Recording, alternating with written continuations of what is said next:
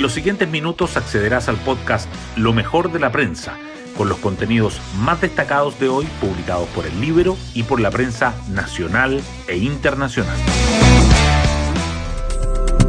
Muy buenos días, hoy es lunes 23 de enero de 2023. Soy Matías Zamora y este es el podcast Lo mejor de la prensa producido por el Libero.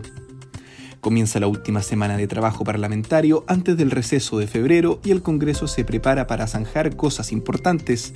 El martes tanto la Cámara como el Senado deberá elegir a los 24 miembros del Comité de Expertos que participarán en el nuevo proceso constituyente, también a los integrantes del Comité Técnico de Admisibilidad.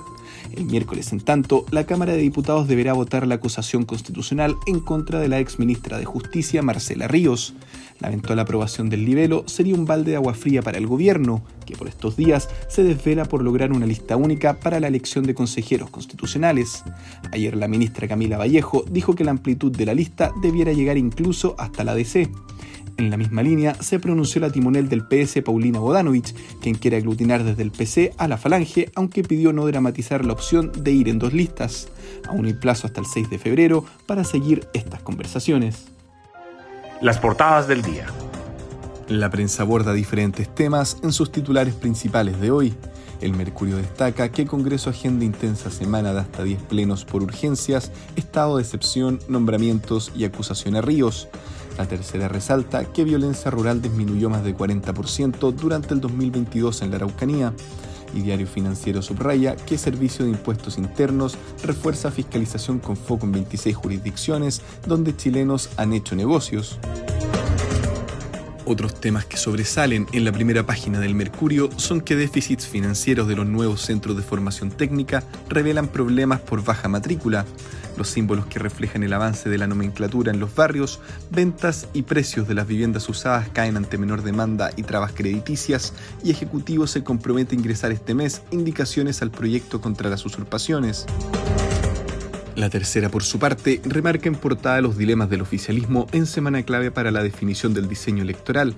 Lula da Silva inicia primera gira y defiende Mercosur y moneda única en Argentina. Minuta sobre reforma previsional que analizan Gobierno y Chile Vamos propone acuerdos antes del 31 de marzo y la trastienda del show de Fabricio Copano en el programa de James Corden.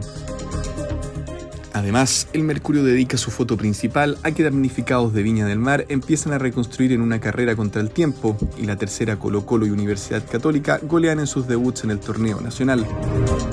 El libro, por su parte, titula con ilustres desconocidos, los siete ministros a los que no los conocen ni los que apoyan a Boric. Hoy destacamos de la prensa. Chile es el país que menos duerme en Latinoamérica. Un estudio en ocho países, en el que participaron cerca de 300 chilenos, evidenció que menos del 5% de la población de muestra cumplía con pautas de hábitos saludables en 24 horas, de acuerdo con parámetros de actividad física, sueño y comportamiento sedentario.